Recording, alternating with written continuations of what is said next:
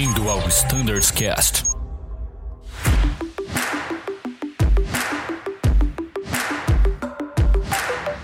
Fala pessoal do Standards Cast, sejam mais uma vez muito bem-vindos à continuação do nosso bate-papo de CRM. Continua aqui comigo Danilo. Fala Danilo, tá por aí? Fala pessoal, empolgadíssimo para ouvir um pouco mais de história da aviação em geral, né? O Rafa contando pra gente mais um acidente que motivou a grande história do CRM. Exatamente, tem muita coisa legal por vir ainda, pessoal. Fala Girodi, tá por aí também? Fala Brunão, tudo por aqui? E aí Danilão, beleza? Fala Stout, parceirão. Tamo de volta aqui no podcast, Thundercast. É isso aí. E o Stout, como o Rafa já disse, tá aqui também com a gente, né, Stout? Boa tarde. Tô, tô aqui, boa tarde, tamo de volta. Vamos continuar aí com essa é, histórias é, que o Rafa tá ajudando a gente a relembrar esses acidentes que marcaram, né? E eu sei que o Rafa fez uma pesquisa, conhece esse assunto de acidentes aí a fundo, então tô curioso para aprender com o Rafa que ele vai falar a respeito. Sensacional. E esse, esse episódio aqui, né, pessoal, a gente vai comentar de um acidente famosíssimo. Acho que todo aviador já ouviu falar disso, né? pessoal. Mas tem alguns detalhes muito importantes que eu acho que se aplicam para o desenvolvimento do CRM que a gente tem hoje, né? Para essa qualidade que a gente tem de comunicação. E Gerode, fica à vontade aí para continuar nosso segundo episódio aqui do Desastre Aéreo. Não, mentira, desculpa, do, do Standards Cast. Era uma tarde ensolarada, né? E aqui eu tenho um recado muito importante que eu acho que é, é necessário ser dito a quem nos ouve de casa, que é o seguinte. 99% do nosso público do Standards Cast é composto de aviadores das Azul Linhas Aéreas, mas a gente bem sabe que esse podcast é público e você que nos ouve de casa talvez não seja do mercado da aviação, seja só um curioso. A gente tem falado aqui sobre acidentes, tem falado sobre eventos históricos e tudo mais, e só o fato da gente ter esse espaço para discutir com seriedade e com realmente abertura esses eventos mostra que a cultura de segurança das Linhas Aéreas é algo muito forte. A gente está aqui entre aviadores produzindo conteúdo que leva à reflexão e isso tudo fortalece quem a gente é e o quão seguro nós somos.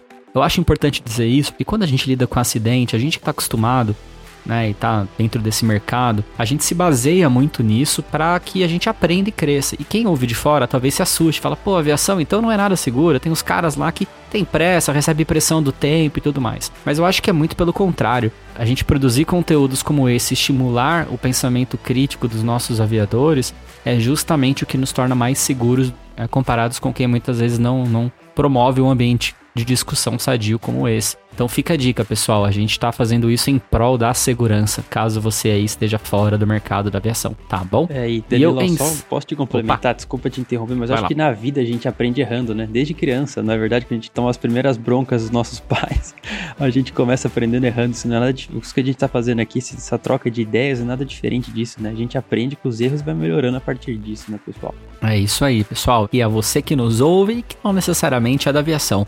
Fiquem tranquilos, a gente está muito mais seguro do que estava há muitos anos e a gente não está é, satisfeito e acomodado com o nosso estado de segurança atual. A gente quer melhorar e a gente está evoluindo, inclusive com esse podcast, tá bom?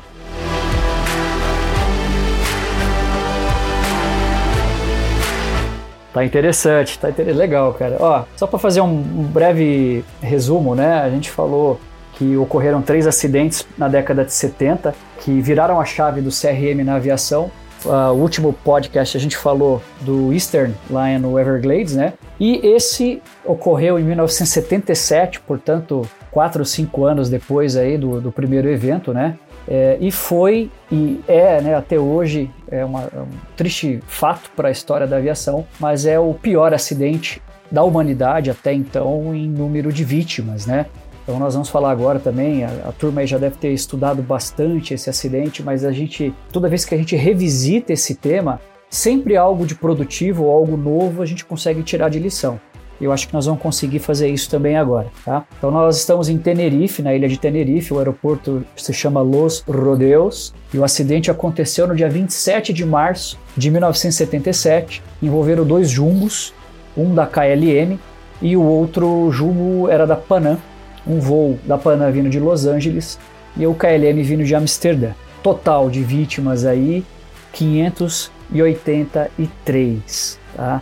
É muita gente, né? É, é muita gente inocente ali que eventualmente perdeu sua vida numa, numa tragédia que de técnico tem muito pouco. Né? A gente vai é, destrinchar, tentar destrinchar o máximo possível, mas vocês ouvintes e colegas, vocês vão perceber que mais uma vez o fator humano foi um fator primordial nesse acidente. Tá? Então, antes da gente avançar, é importante a gente destacar o papel decisivo, e aí sim, Danilo, nesse acidente, a gente vai ter que mencionar o papel do comandante, porque durante as investigações, o comportamento do comandante Van Zanten, que era o comandante do KLM, é, o comportamento dele foi decisivo para o evento acontecer. Tá? Quem era o comandante Van Zanten? Van Zanten ele era o número 2 da KLM. Era o cara que tinha ensinado praticamente todos os outros pilotos da KLM a voar.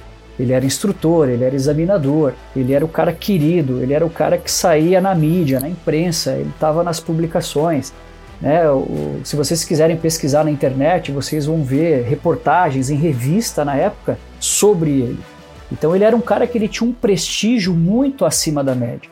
Ele era a imagem da KLM. E a KLM, como qualquer empresa, ela tem os seus objetivos empresariais e, e fazer esse equilíbrio com é, a cultura de segurança, tá? Mas a gente está lá em 1977. A forma como se discutia segurança na época é muito diferente da forma como nós discutimos hoje. E a empresa, na, nessa ocasião, tinha uma pressão por resultado, por lucratividade, muito acima do aceitável. E o comandante Van Zanten, como uh, uma, uma figura, um ícone da KLM, ele era muito envolvido uh, em, em fazer a empresa prosperar. Ele estava errado? Não. Eu acho que todos nós, como profissionais da aviação, enquanto trabalhando dentro de uma corporação, seja ela qual for, hoje nós estamos na Azul. Nós somos responsáveis para fazer com que a empresa prospere, mas isso não pode ser a qualquer preço em detrimento um de quê, né? Exatamente. Essa é a questão. Então nós temos nossos valores, nossas premissas e a cultura de segurança na Azul é muito forte. Não é à toa que é o primeiro valor da empresa. Né? Com o decorrer da investigação, percebeu-se que esse comportamento do comandante Van Zanten em pensar nos resultados financeiros da empresa a qualquer custo foi o, talvez o, né, maior fator contribuinte para esse acidente. Tá? Então, tentar fazer um resumo, um resgate histórico aqui. O evento começou com uma ameaça de bomba no aeroporto de destino, nas Canárias, se eu não me engano, de todas as aeronaves. Los Rodeos não era um destino é, um, um, destino final da maioria dos voos. Os turistas eles iam para as Canárias. E aí, por um problema político na época na Espanha, houve uma ameaça de bomba no aeroporto de destino e as aeronaves foram direcionadas para o aeroporto de Los Rodeos. Era um aeroporto que tinha uma única pista que comportavam as aeronaves, então não tinha problema de performance nem nada, mas a infraestrutura do aeroporto, de uma certa forma, não comportava o volume de aeronaves que alternaram Los Rodeos nesse dia. Então, quando a gente fala disso, a gente tem uma infraestrutura precária, né? o aeroporto por si só é, o mau tempo entra muito de repente, então durante a operação ali, várias aeronaves ao mesmo tempo, entrou um nevoeiro, o que aumentou a complexidade da operação. Os controladores da torre de controle do aeroporto, eles não dominavam 100% o idioma inglês, e aí eu tinha aeronave do mundo inteiro chegando, e eles tinham uma certa dificuldade de comunicação, Fora que um aeroporto que estava acostumado, de repente, com 3, 4 voos simultâneos, se viu com 30, 40 aeronaves ao mesmo tempo. Instalou-se o caos. Tá? Esses elementos aumentaram a complexidade da operação? Sim, mas por si só teriam causado o acidente? Provavelmente não. E aí, quando a gente alterna, vocês já alternaram alguma vez ou não? Ó, sete anos de casa, três vezes, Rafa. Três vezes. Nossa, Três. algumas várias. Algumas várias. Algumas, algumas vezes já, já perdi a conta. E no, normalmente por meteorologia. Graças a Deus nunca nada mais grave, como nesse caso que foi a ameaça de bomba que fechou o aeroporto, né? Então, é, só para a gente comparar o efeito que isso dá até na sua tomada de decisão, né? Quando você recebe uma informação assim, quando é só meteorologia, ou se é um problema de uma pane na aeronave, ou se é um, um, passageiro, sei lá, com algum problema de mal súbito. Tudo isso, como você é, recebe informação, vai influenciar na tua maneira de decidir. Imagina que o aeroporto fechou por uma ameaça de bomba, e você, ah, vou ter que alternar tal lugar, todo mundo vai para lá, porque é o que tem, e aí começa, né? As ameaças, vai aumentando a complexidade, que é o que o Rafa falou, mais aviões pousando, o aeroporto que não tem toda a estrutura como que era originalmente previsto, questão de idioma que os controladores não eram tão habituados, etc. a quantidade de ameaças, uma vai somando a outra quando sai da normalidade. Né? Então, só fazer um, um gancho para o que a gente trabalha no CRM hoje, que começou estudando esse tipo de, de questão, né? como as ameaças vão se interrelacionando e a complexidade vai aumentando, e às vezes a gente se vê meio que, né, entre aspas, perdido no meio disso tudo porque não consegue né, entender bem o que está acontecendo. Né? Então, essa é a questão, né? Olha que interessante, Stott. É, eu, nas, nas poucas vezes que eu alternei aqui na Azul, algumas no Embraer, algumas no 20, nós temos um cenário de que eu estou indo para um destino que é base da empresa e quando nós eventualmente vamos decidir alternar, a gente tenta priorizar bases da Azul. Por quê? Eu tenho recurso em solo, eu tenho o time de aeroportos à disposição para poder ajudar, eu tenho uma, o Azultec que pode dar um suporte, eu tenho o handling, eu tenho catering, eu tenho uma estrutura preparada.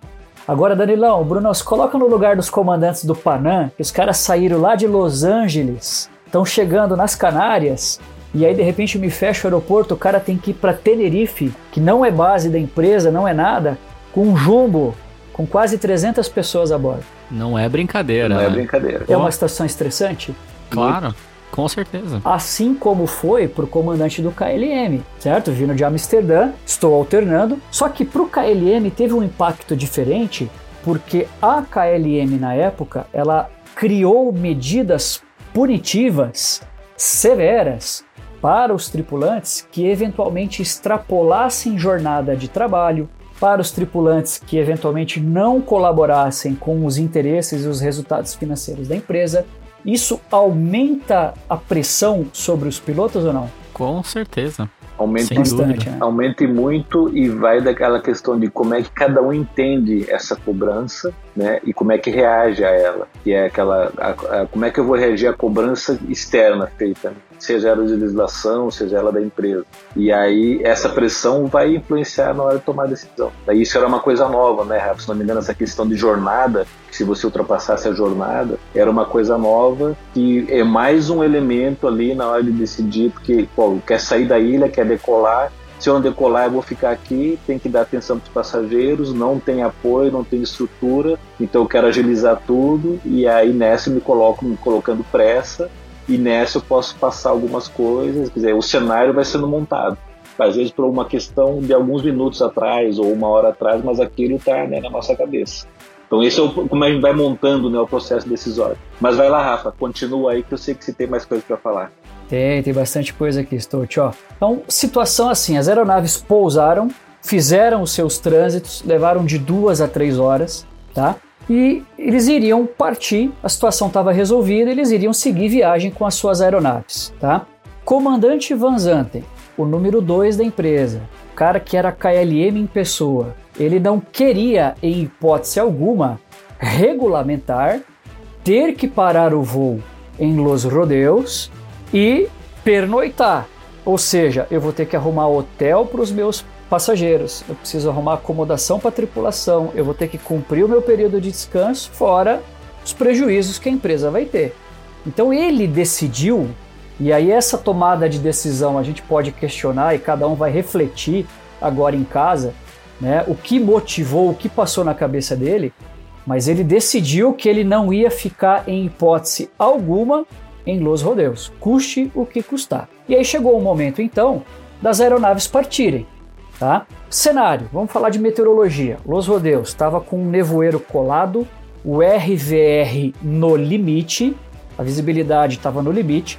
Depois da investigação, percebeu-se pela transcrição dos áudios que para a tripulação do Panam, o aeroporto estava fechado para decolagem, mas não pararam a operação.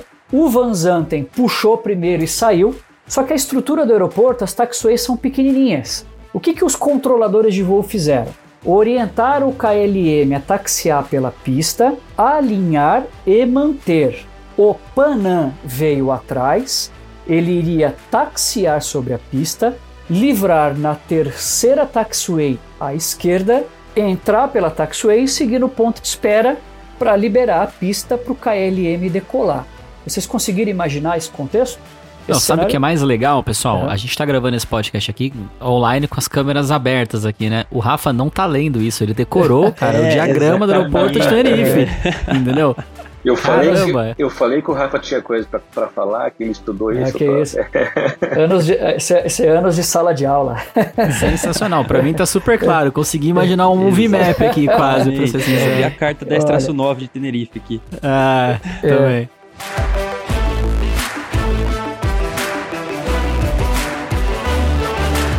Agora, olha que legal. Entrem na cabine agora do Panam, tá? Eu tenho quatro americanos tentando compreender o inglês de dois espanhóis, pedindo para eles taxiarem sobre a pista e livrar na terceira à esquerda. Isso A carregado instrução foi essa, Rafa? Foi essa. Livre a terceira à esquerda. terceira à esquerda. Por que que não pediu para livrar na taxiway Índia? Taxiway Julia. Não, a orientação do controlador foi táxi sobre a pista, livre na terceira à esquerda. O que, que eles fizeram lá na cabine? Cataram a carta de pátio, de aeroporto, contaram um, dois, três, acharam uma taxiway e foram livrar. Mas eu conto a taxiway e isso foi um, um fator importante nesse acidente. Eu começo a contar a partir da posição que eu estou ou da taxiway que eu ingressei na pista. Porque nesse momento a aeronave está sobre a pista, eles estão taxiando. Essa dificuldade de comunicação, essa falta de feedback, agravada pela dificuldade do idioma, não fechou o processo de comunicação. Então os tripulantes do Panam ficaram na dúvida, o controlador ficou na dúvida se o Panam tinha entendido. Da torre eles não enxergavam absolutamente nada porque o nevoeiro estava colado e o pior, tinha o Van Zanten louco para decolar lá na cabeceira porque o tempo já estava passando e ele já tinha extrapolado o limite. E, Tá. e de- e detalhe, as taxiways, é, no sentido que eles estavam para livrar, não eram um sentido de saída rápida, é o contrário. Então você manobrar um 747 num ângulo maior ali do que 90 graus, era cento e poucos graus, não lembro bem, é um táxi muito mais lento, uma saída muito mais lenta do que uma saída rápida. Tudo isso vai juntando. Né? O, a tripulação do Panam estava com isso na cabeça. E o, e o do KLM estava lá louco para decolar. Né? Então, aí foram os últimos instantes, os últimos minutos, né? Antes de. Isso aí. E aí, Stout, comandante do KLM não via o Panam, o Panam taxiando não via o KLM, E a o Van torre não Zanten via louco para decolar, a torre não via ninguém, não se Caraca. entendiam, porque cada um falava um idioma, né, um sotaque diferente. Olha aí os- os- as fatias do queijo, né, os furos do queijo se alinhando, tá? E num determinado momento, o Van Zanten vira pro copiloto e fala, vou decolar. Que e aí coisa, o copiloto vira e fala assim, não, nós não temos autorização. Aí ele dá uma esbaforida e fala, eu sei, e para, desacelera as manetes do motor. Nisso, o copiloto entra em contato com a torre e fala: Olha, o senhor já tem a nossa autorização? E o controlador fala em inglês: Positivo, o senhor vai decolar, manter a proa do VOR tal, restrito a 7 mil pés. Esse tipo de autorização no Brasil não é tão comum. Mas quem já teve a oportunidade de voar para o exterior sabe que as autorizações geralmente são assim. Danilo Sim. Voo 30 hoje é muito comum A torre Claro. paga, né? A primeira proa, a primeira saída, a primeira Isso. restrição, tudo em contato com a torre. Então, o que a torre deu de autorização para o KLM foi a clearance do que ele deveria fazer após a rolagem. Isso é quase como se fosse a clearance do plano de voo, né? Não, não é autorização de decolagem. São Exato. coisas diferentes e em momentos, podem ser próximas em momentos diferentes. né? Isso, Hoje, na vida real, né, voando 30 e fora e tal, normalmente se paga autorização de decolagem, claramente, e a proa se manter. Então, acho que isso com certeza evoluiu depois desse Com acidente. certeza. Se deixa muito claro que uma coisa é só autorização azul não sei das quantas, a linha decola 10 da esquerda, após a decolagem mantém a proa 110. Muito claro, são duas autorizações diferentes. E nunca foi, nunca me foi dada uma autorização pela torre de uma proa após a decolagem sem antes eu ter recebido a autorização de decolagem em si, para que não Uhum. haja confusão entre as duas coisas. Então eu imagino que isso é uma evolução desse desse acidente. Com certeza. E olha, é, quando a gente fala coteja informação, na dúvida, peça para clarificar. Não é à toa, né? É, o comandante Van Zanten, quando ele ouviu na fonia de que, olha, você está autorizado na cabeça dele na hora, com o estresse, com a pressão, com, com, tudo que ele próprio criou, quando ele ouviu autorizado, ele falou: estou autorizado a decolar. O que ele fez? Ele acelerou os quatro motores do Jumbo e vou embora. E o pior é que os outros tripulantes que estavam na cabine sabiam que não havia autorização para decolar, mas todo mundo resignou. Ninguém falou nada. Por quê? Na esquerda estava o comandante Van Zanten, o número 2, o cara que tinha checado todo mundo na empresa, o cara que tinha ensinado todo mundo a voar, o cara que provavelmente nunca erraria. Como eu vou questionar um cara desse? Ele não está errado, provavelmente eu estou. E aí ficou todo mundo quieto. Quando se deram conta, eis que surge no meio nevoeiro, de frente, um jumbo da Panam taxiando sobre a pista. O comandante Van Zanten até tentou tirar a aeronave antes da rotate, mas é óbvio que o jumbo não vai sair do chão. Ralaram a cauda e aí a colisão ocorreu meio do meio das duas aeronaves e a tragédia foi feita. Então esse é o evento, claro, tem muito mais detalhes, muito mais eventos. Quem tiver curiosidade, pesquisa na internet, porque a gente tem fotos, né? Esse evento foi bastante divulgado, até porque é o maior da história da aviação. Mas eu acho que vale a pena a gente extrair dele, né? Tecnicamente, assim, o que, que vocês imaginam aí que houve de falha técnica que possa ter contribuído para o acidente? As aeronaves estavam em pane? Não, pela história relatada não havia pane nenhuma com nenhuma das duas aeronaves, né? Nada. Percebe como o peso do fator humano, Danilo e Bruno, ainda é um elemento que a gente precisa estudar e muito, né? Por isso que a gente trabalha isso no CRM.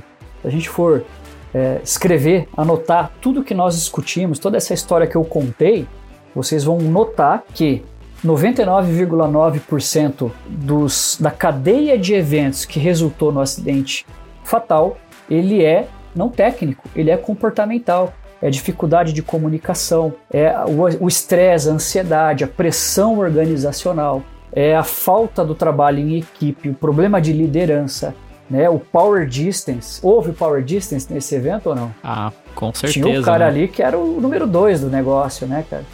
Então, assim, isso só reforça mais, somado ao primeiro acidente do Everglades, né? De que a gente precisa fazer alguma coisa para passar a entender melhor o papel do ser humano na cabine de comando.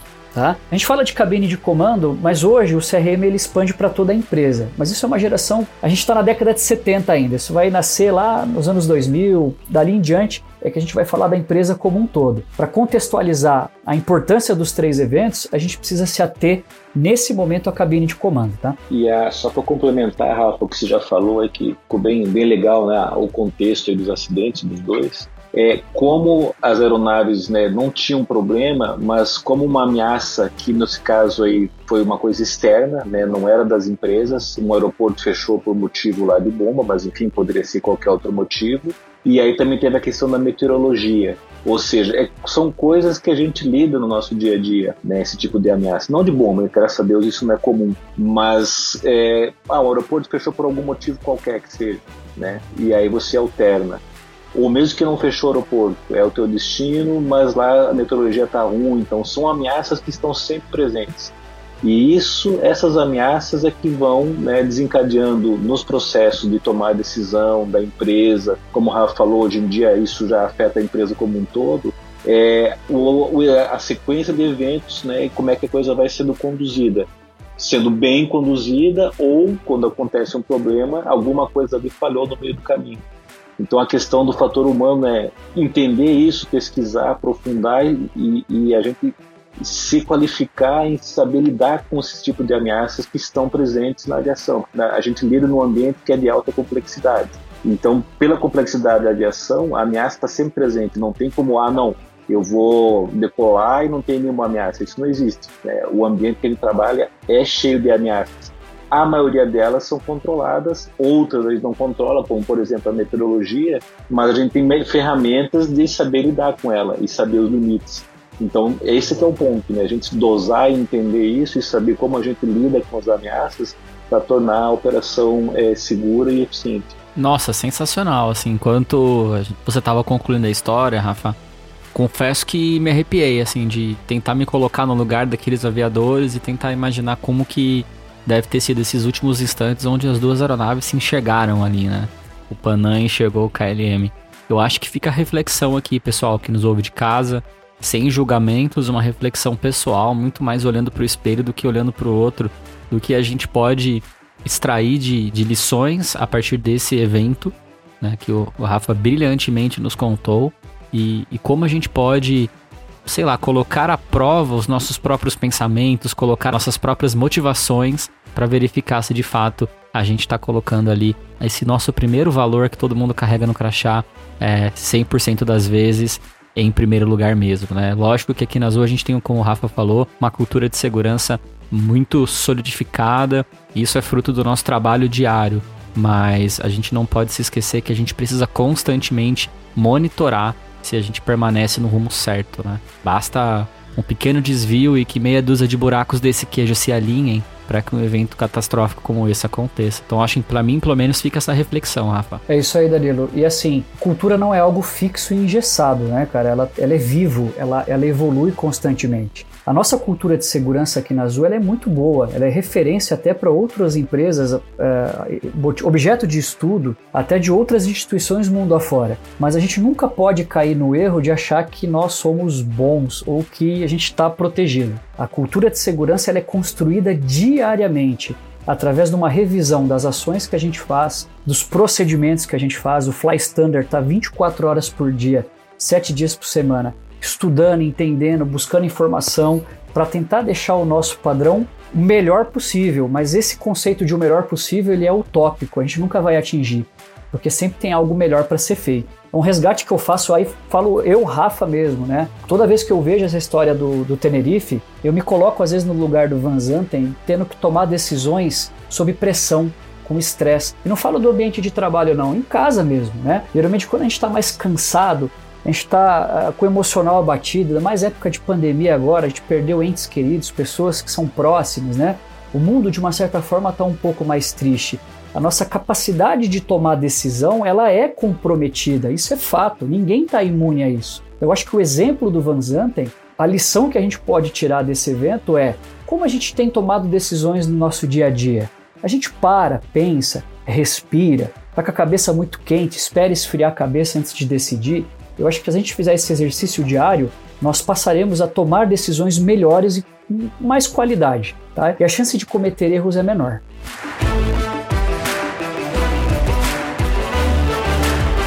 Muito legal, pessoal. Brunão, quer comentar alguma coisa? Stout? Nossa, sensacional. Não, beleza, tranquilo. Show de bola. O Rafa já resumiu super bem aí os dois acidentes. Vamos em frente. Show de bola. Então, pera aí, antes de ir em frente, a gente vai dar uma pausa. Pessoal que nos ouve de casa, a gente vai encerrar esse episódio por aqui, o episódio 5. Mas não se esqueçam que existe mais um evento que a gente quer estudar, quer debater aqui. O Rafa já vai continuar esse bate-papo no episódio número 6 da série sobre CRM. Fiquem ligados, até uma próxima e tchau!